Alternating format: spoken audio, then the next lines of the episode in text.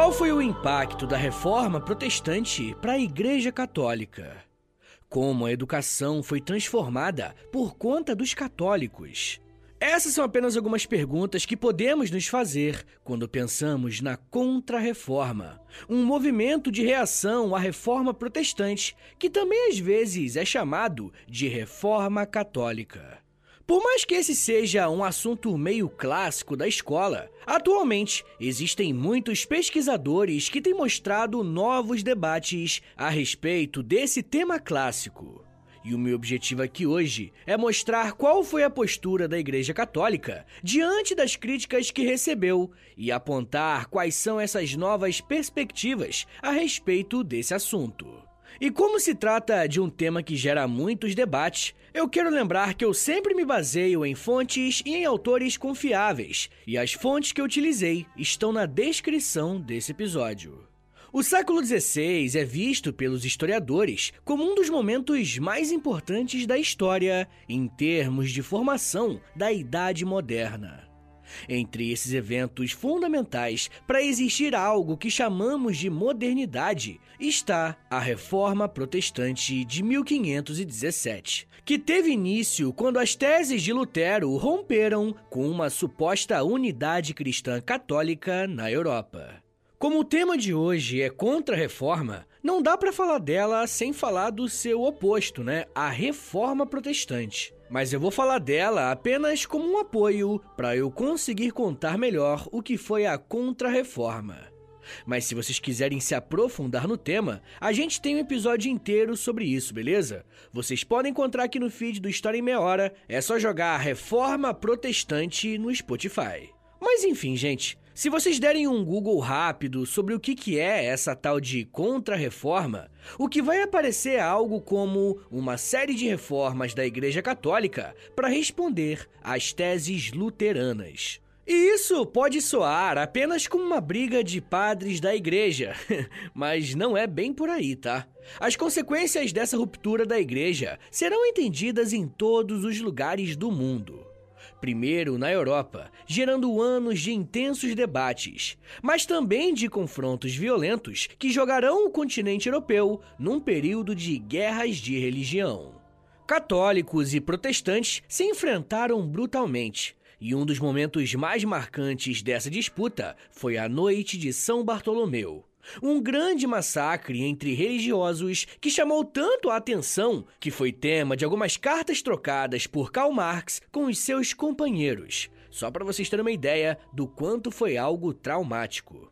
Quando Martinho Lutero escreveu as suas 95 teses criticando alguns pontos da Igreja Católica, ele não sabia que estava dando início a uma ruptura na Igreja de Roma. Ele era um membro da Igreja Católica e não queria, pelo menos não nesse primeiro momento, nenhum tipo de ruptura. O que ele buscava eram reformas. E essas reformas já vinham sendo desejadas há muito tempo por diversos membros da igreja. Mas as teses defendidas por Lutero tomaram caminhos diferentes das propostas reformistas anteriores e se tornaram motivo de intenso debate dentro da Igreja Romana. Tradicionalmente, as respostas dadas pela Igreja Católica para as críticas de Martinho Lutero são chamadas de contra-reforma. Mas quais que foram essas tais respostas? A Contra-Reforma Católica foi um movimento de reestruturação da igreja impulsionado pelas teses luteranas, mas não só elas. Outras teses de muitos outros membros da igreja já haviam ocorrendo há anos, e somadas às do Lutero, começaram a pressionar os católicos, até que eles decidiram se reunir pela primeira vez para conversarem sobre o assunto. Começava uma reunião muito importante chamada Concílio de Trento. O contexto era de profunda crise da igreja, não só por conta dos seguidores do Lutero, mas também pela ascensão do humanismo, cientificismo e pela evidente falência do sistema medieval. As estruturas medievais já não davam conta da realidade e começavam a surgir novos atores sociais, como aqueles que receberam o nome de burgueses. Ainda nesse contexto de reformas, pensadores católicos ganharam destaque, como Erasmo de Roterdã, Juan de la Cruz e Santa Teresa d'Ávila. Erasmo, por exemplo, em um primeiro momento apoiou as teses de Lutero, com quem trocou diversas cartas e compartilhou pensamentos. Mas acabou abandonando o reformista quando considerou que as suas teses estavam indo para um caminho contrário ao seu e se posicionou a favor da Igreja de Roma, a Igreja Católica.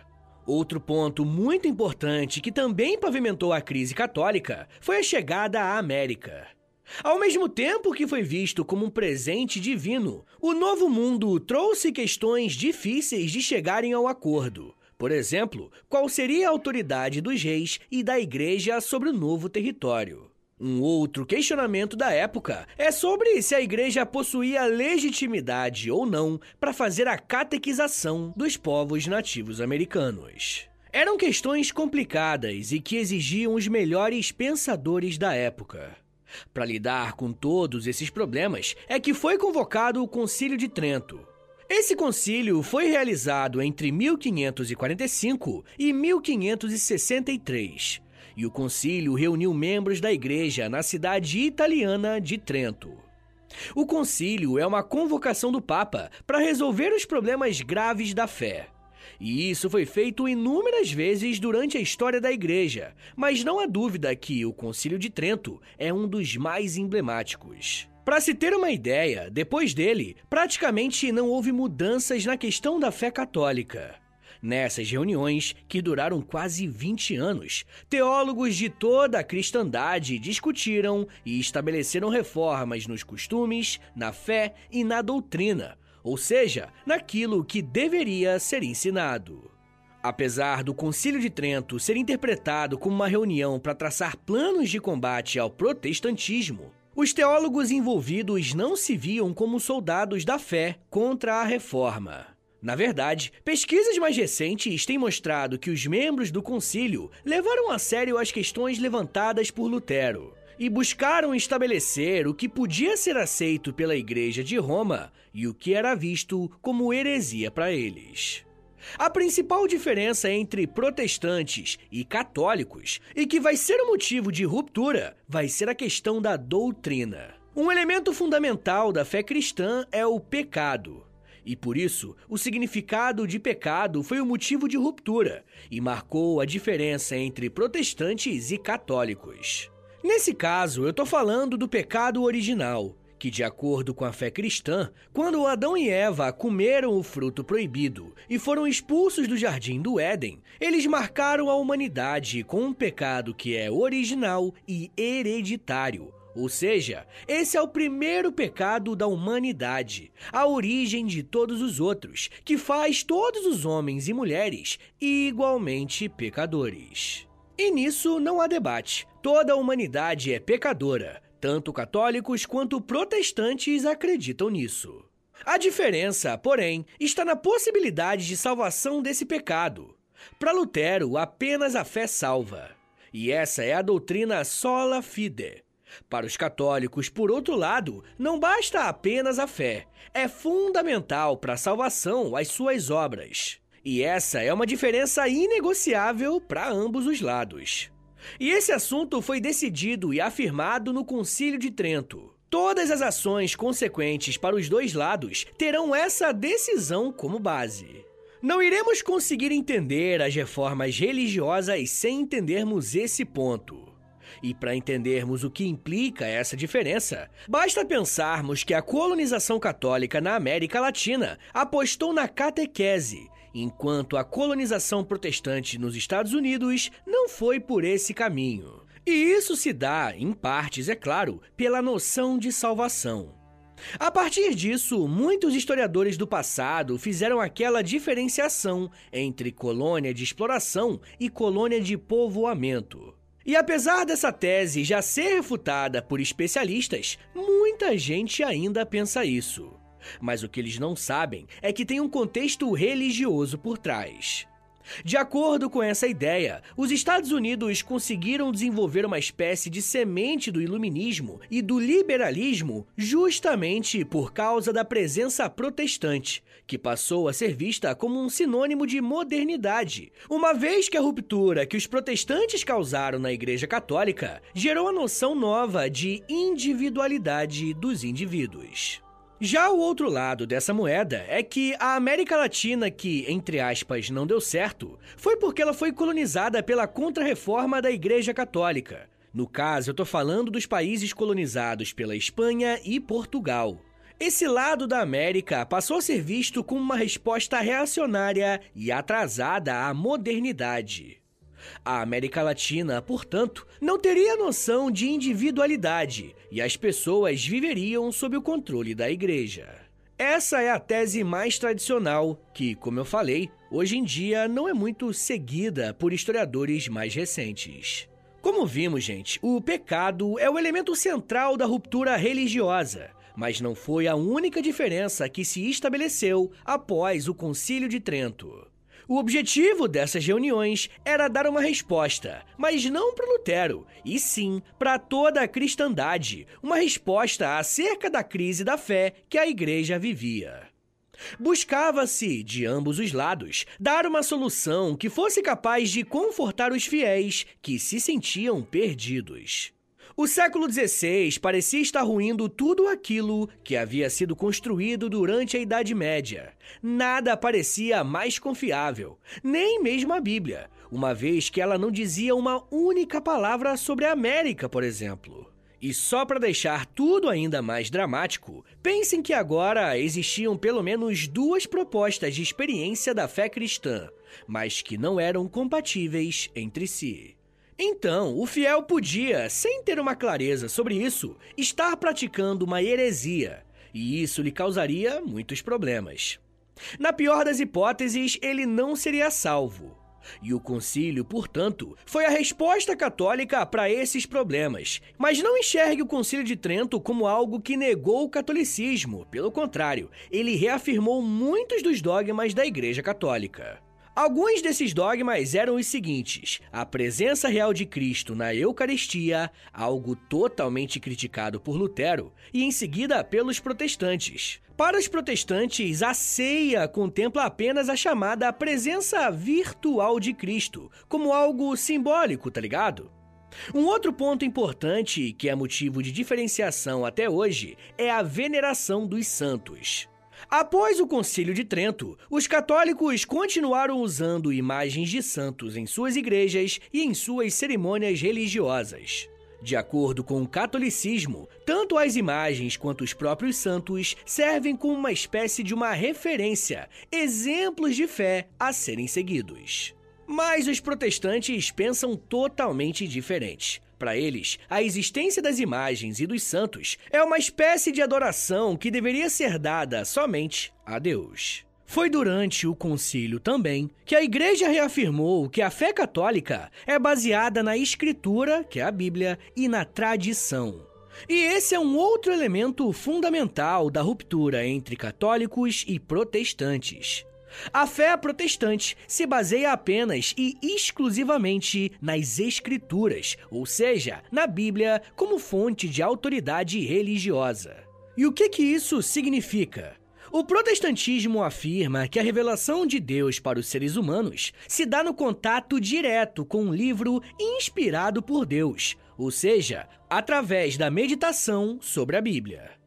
Isso foi bastante polêmico, porque significava que o homem podia se salvar sozinho, nesse caso, sem a intervenção da igreja. E esse é um ponto marcante da reforma e que muitos veem como o princípio do individualismo. De uma só vez, Lutero estabeleceu uma nova forma de salvação, tirou a igreja de cena e rompeu com a autoridade do Papa. Por isso, também passou a ser necessária a existência de traduções da Bíblia para novos idiomas. Se para ter a salvação bastava estar em contato com as sagradas escrituras e ter fé naquilo que está escrito, a Bíblia precisava então estar disponível para todo mundo. E isso terá um impacto nas traduções e nas edições, mas também na educação. Uma vez que era necessário saber ler para conseguir interpretar sozinho as Escrituras. A resposta da Igreja Católica para o problema da salvação foi reforçar o papel da tradição, da Igreja e dos seus ensinamentos. Para a Igreja Católica, a Bíblia segue como a base da fé cristã, e nesse ponto não havia discordância. Só que, para os padres da Igreja Católica, a Bíblia não pode ser interpretada por qualquer pessoa, justamente porque ela é sagrada. Em outras palavras, a Igreja Católica reforçou seu papel como intermediário no processo da salvação. Esse ponto tentava reforçar a importância das lideranças da Igreja Católica, como os padres, bispos e, claro, o próprio Papa. Os católicos reafirmaram no Concílio de Trento que o homem não é capaz de se salvar sozinho. Ele precisa ser guiado pela tradição da Igreja Católica. A partir disso, tornaram-se necessárias algumas medidas administrativas. As mais importantes foram a formação dos seminários para aqueles que desejassem seguir uma vida sacerdotal e a catequese católica.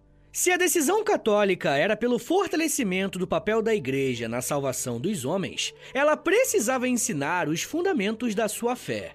E por isso, muitos autores defendem que o Concílio de Trento foi uma reforma educacional da Igreja de Roma. Uma instituição que foi fundamental para esse plano educacional católico funcionar foi a Companhia de Jesus, ordem religiosa que ficou responsável por colocar em prática as decisões da reforma católica através do ensino e das missões ao redor do mundo. Não é coincidência que os colégios jesuítas foram criados no Brasil justamente nesse período.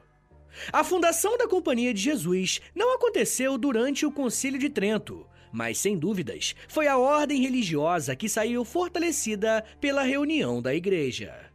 Santo Inácio de Loyola foi o fundador dessa ordem em 1534 e o objetivo da companhia era desenvolver regras disciplinares para a vida religiosa. A marca jesuíta é a disciplina e os estudos. A companhia se pautava na Ratio Studiorum, ou seja, a regra dos estudos. A Ratio Studiorum levava em conta o conhecimento do latim, das sagradas escrituras e dos textos da tradição católica. De uma só vez, a Companhia de Jesus, através de sua disciplina, estabelecia um rigor de ensino que protegia os seus membros de caírem em heresias protestantes e criava as bases para uma educação alinhada ao que foi decidido no Concílio de Trento. A Companhia de Jesus também foi uma das principais agências missionárias da Igreja Católica. Além de virem para o Brasil, os jesuítas saíram em missão também para o Oriente, chegando até o Japão e a China. Pessoal, eu já quero falar mais sobre as outras consequências da Contra-Reforma e os debates envolvendo esse tema. Mas me dá um minutinho aí, tá, gente? Que daqui a pouco a gente volta e eu falo um pouco mais sobre religiosidade, fé, arte e disputas. Segura aí, que é um minutinho só.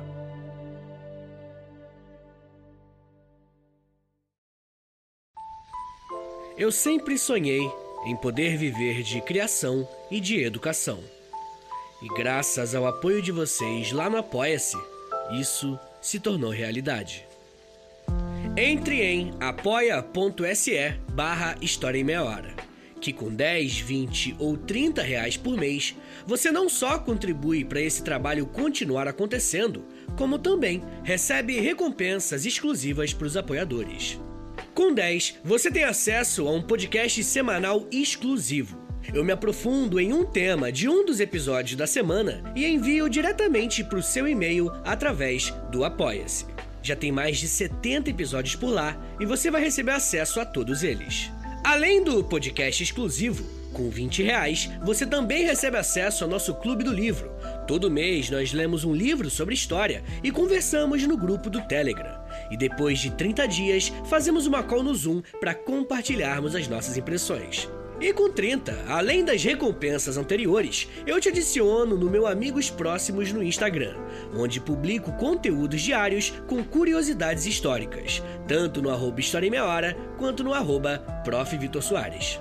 E se você tiver alguma dúvida sobre o apoio, é só entrar em contato comigo pelo e-mail historiaemmeiahora.gmail.com apoia.se barra História em Meia Hora. É apoia.se barra História em Meia Hora. Valeu, gente!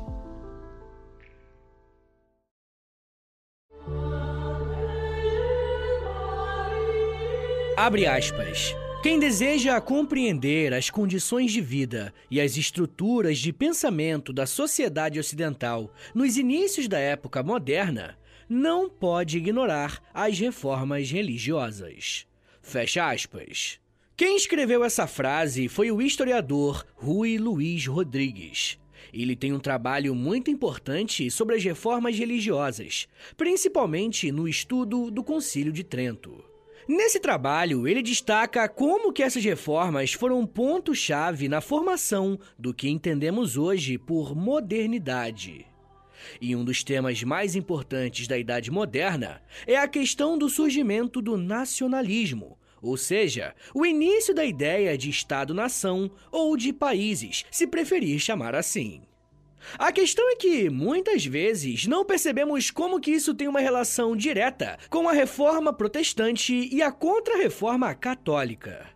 Muitos historiadores alemães do século XIX, por exemplo, entenderam a reforma protestante não apenas como uma ruptura religiosa com a igreja, mas como o primeiro passo de uma autonomia intelectual alemã que insurgiu contra as amarras da Igreja Católica que, por sua vez, passava a ser vista como reacionária, anticientífica, atrasada e autoritária. Por mais que a Igreja Católica tivesse tentado corrigir algumas questões de ensino, nos países em que ela foi mais atuante, a Igreja Católica ainda foi vista com esse simbolismo de atraso. O sociólogo alemão Max Weber viu na ética protestante o espírito capitalista, ou seja, o capitalismo começou a surgir quando a reforma protestante criou um novo modo de praticar a religião, que foi capaz de mudar o status do trabalho e do lucro na vida das pessoas. Ele escreveu isso no livro Ética Protestante e o Espírito Capitalista. Mas enfim, gente, se na primeira parte do episódio eu mostrei para vocês que o Concílio de Trento tentou modernizar e aparar algumas pontas soltas, principalmente na questão da doutrina, nesse momento eu gostaria de falar um pouco sobre a consequência que se deu no campo artístico. E eu não sei se você já ouviu falar desse movimento, mas a arte barroca foi fortemente influenciada pela Contra-Reforma. Alguns autores chegam a dizer que o barroco é uma expressão artística da Igreja Católica no final do período conhecido como Renascimento Cultural. A Contra-Reforma deu uma atenção ainda maior ao imaginário sagrado, como, por exemplo, reafirmar a presença dos santos na igreja. E com a arte barroca, essas imagens também serão encaradas como uma oportunidade dos artistas usarem as suas habilidades ao serviço de Deus, sabe? Esse tipo de arte se tornou tão importante que um sacerdote chamado São João da Cruz afirmava que havia uma relação íntima entre Deus e os fiéis, que era mediada pelas imagens, e por isso a estética dessas imagens se tornou algo central. Além das esculturas, o barroco se fez presente na arquitetura, uma vez que a construção de igrejas, capelas e até palácios ganhou a atenção da igreja e dos artistas. Um outro aspecto bem importante do barroco é a literatura. E nesse assunto, a Contra-Reforma também vai respingar aqui no Brasil. Um dos principais nomes da literatura barroca é o Padre Antônio Vieira, que, mesmo sendo português, o seu foco central de atuação foi no Brasil. A principal característica da literatura barroca é aproximar os ouvintes e leitores de Deus. E para isso, os autores barrocos tinham uma linguagem muito mais rebuscada, como se o uso das palavras simbolizasse uma reverência a Deus. Uma outra característica do barroco no Brasil é o movimento que ocorreu em Minas Gerais, e você provavelmente já deve ter ouvido falar de Aleijadinho. Ele foi um artista brasileiro que construiu e esculpiu uma série de igrejas e imagens para as igrejas de Minas. A Igreja Católica aproveitou que Minas Gerais vivia um grande crescimento por conta do ouro, né? E investiu pesado na construção de grandes igrejas. As igrejas da cidade de Ouro Preto são exemplos de como que a Contra-Reforma atuou no Brasil, com o objetivo claro de mostrar a grandiosidade da Igreja Católica para os fiéis brasileiros. Se na Europa existia uma disputa muito grande com os protestantes, a América foi o lugar ideal para que as ideias e as propostas da Contra-Reforma ganhassem mais espaço. E por aqui, a cultura teve um papel central.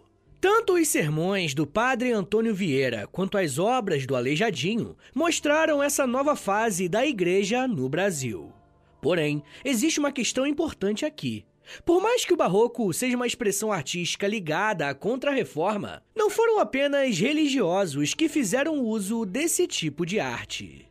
Na verdade, o barroco também se tornou um espaço de disputas em que artistas que não eram ligados à igreja usavam algumas características em comum, mas para fazer um tipo de arte completamente diferente. Se por um lado artistas barrocos usavam a arte para levar as pessoas a Deus, por outro, outros artistas também usaram as técnicas barrocas de luz, sombras e realismos para retratar a busca pelo desejo e prazer. Na verdade, é possível afirmar que a temática da Contra-Reforma é completamente envolvida nessa questão das disputas.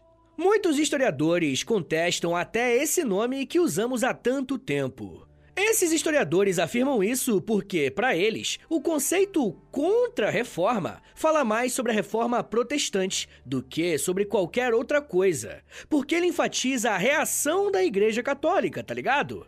Ao fazer isso, o conceito transforma a reforma protestante em algo excepcional. Por isso, existe uma parte dos historiadores que nega esse termo contra-reforma e prefere utilizar o termo reforma católica. Esses historiadores querem reforçar a ideia de que, muito antes das teses de Lutero, a Igreja Católica já vinha passando por reformas. Mas será que isso é verdade mesmo? A Igreja Católica, de fato, já buscava reformas antes do Lutero? Essa pergunta é importante porque, em geral, quando pensamos na história da igreja, caímos num senso comum de pensá-la como algo único que passou por muitos séculos ou até milênios sem se alterar, e as poucas tentativas de questionamentos aos preceitos cristãos foram tratados com autoritarismo, representados pelas fogueiras da Inquisição e que a única mudança real teria sido justamente a reforma protestante.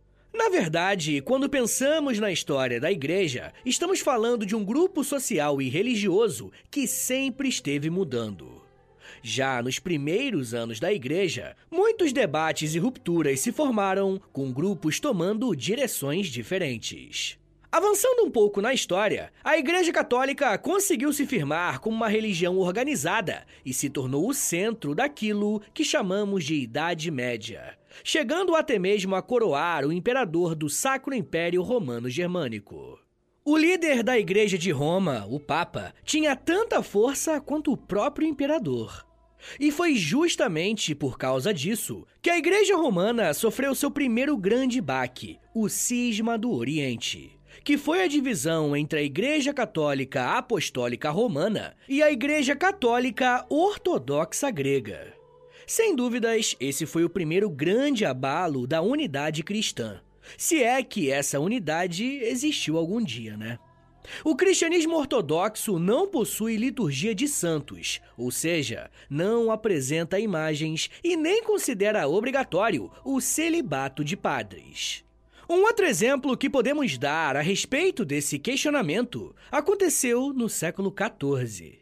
Nesse período, a confusão política estava tão grande que a Igreja Católica chegou a ter três papas. A Igreja tinha três papas e a autoridade papal estava rachada. A questão que surgiu foi: quem governa a Igreja? Os concílios ou o Papa? E essa questão foi resolvida, e a igreja voltou a ter um único papa estabelecido por Roma. Mas o estrago já estava feito. Isso é algo importante de se ressaltar, porque retira a originalidade de Lutero ao criticar a autoridade do Papa. Críticas à Igreja Católica e ao Papa já estavam sendo feitas muitos séculos antes do alemão. Esses eventos mostram que a reforma protestante não foi a primeira a questionar a ligação política do Estado com a Igreja. Logo, tendo esse contexto como pano de fundo, podemos usar o termo reforma católica no lugar de contra-reforma. Rapaziada, se quisermos fazer agora um resumão sobre tudo o que falamos aqui hoje, o que chamamos de contra-reforma é um conceito clássico para se referir às respostas da Igreja Católica às críticas de Martinho Lutero e da Reforma Protestante.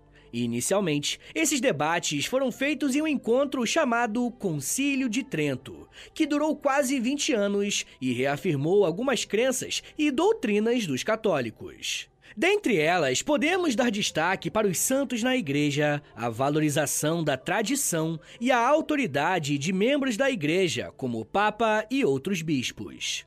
O Concílio de Trento gerou uma enorme consequência para o mundo católico, uma vez que, na prática, essas reformas foram sendo sentidas em duas direções. A Igreja Católica passou a investir pesado em missões ao redor do mundo, como por exemplo na Ásia e na América, e ao mesmo tempo que essas viagens missionárias aconteciam, grupos de estudos voltados para a doutrina católica eram formados, como por exemplo a Companhia de Jesus.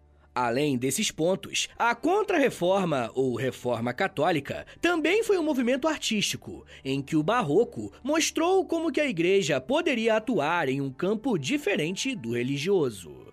A arte barroca tinha como objetivo comunicar as verdades ditas pelos católicos através de esculturas, pinturas, arquitetura e literatura.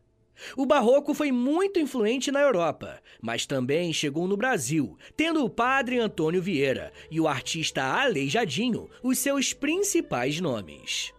Por fim, a Contra-Reforma é um espaço de disputas onde o próprio conceito usado para se referir a esse período pode e deve ser questionado, mostrando que, dependendo do ponto de vista adotado, podemos usar esses termos diferentes para se referir ao mesmo fenômeno. Por se tratar de um período e um conceito que está sendo disputado por diversos lados, podemos afirmar que tanto a Contra-Reforma ou a Reforma Católica meio que não chegaram ao fim.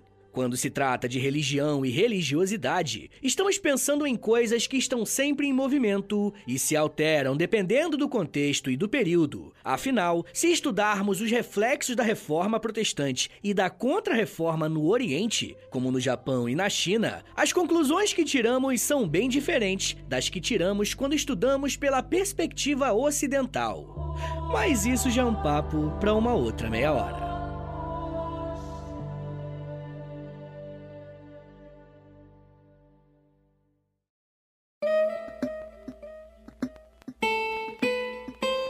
Senhores, muito obrigado por ter vindo até aqui. Meu nome é Vitor Soares, eu sou professor de História e você acabou de ouvir o História em Meia Hora. Rapaziada, é sempre legal falar de religião, de cristianismo aqui no podcast. E se você quiser mais episódios como esse, que fala de cristianismo, claro, mas por uma perspectiva histórica, faz o seguinte, compartilha esse episódio, porque se ele for bem nos plays, com certeza eu vou fazer mais episódios como esse, beleza? Posta lá nos stories do Instagram, e aí você me marca no arroba História em Meia Hora, ou você também pode postar lá no Twitter, e aí você me marca no arroba H30podcast. Rapaziada, se vocês já aprenderam alguma coisa comigo, faz o seguinte, considerem apoiar o História em Meia Hora, para que esse projeto dure muito mais tempo, beleza? É só entrar no apoia.se barra História em Meia Hora, porque lá tem um monte de conteúdo exclusivo, como episódios exclusivos, lá tem conteúdo de, de Clube do Livro também, tem conteúdo diário no Instagram, uns stories que eu faço com curiosidades históricas, tem muita coisa. Entra em apoia.se barra História em Meia Hora, mas é claro, só se você quiser e puder me ajudar, tá bom?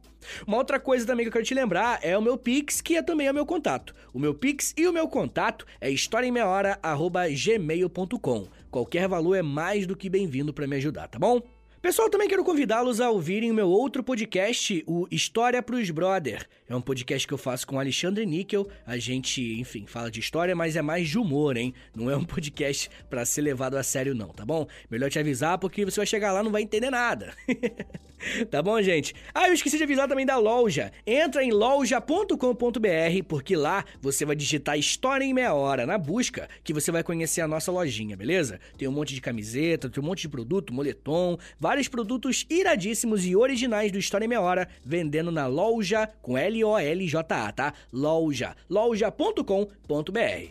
Uma outra coisa que eu sempre peço para vocês, e é de graça, não custa nada, é o seguinte: entra aqui no meu perfil do História em Meia Hora no Spotify, clica em seguir e por último clica no sininho, porque o sininho envia uma notificação pro seu celular avisando quando tem episódio novo, beleza? Então é isso, gente. Me siga nas redes sociais. É arroba no Twitter, no Instagram e no TikTok. Eu tô sempre no TikTok fazendo os videozinhos também. Tá bom? Então é isso, gente. Muito obrigado. Um beijo. Até semana que vem. E valeu!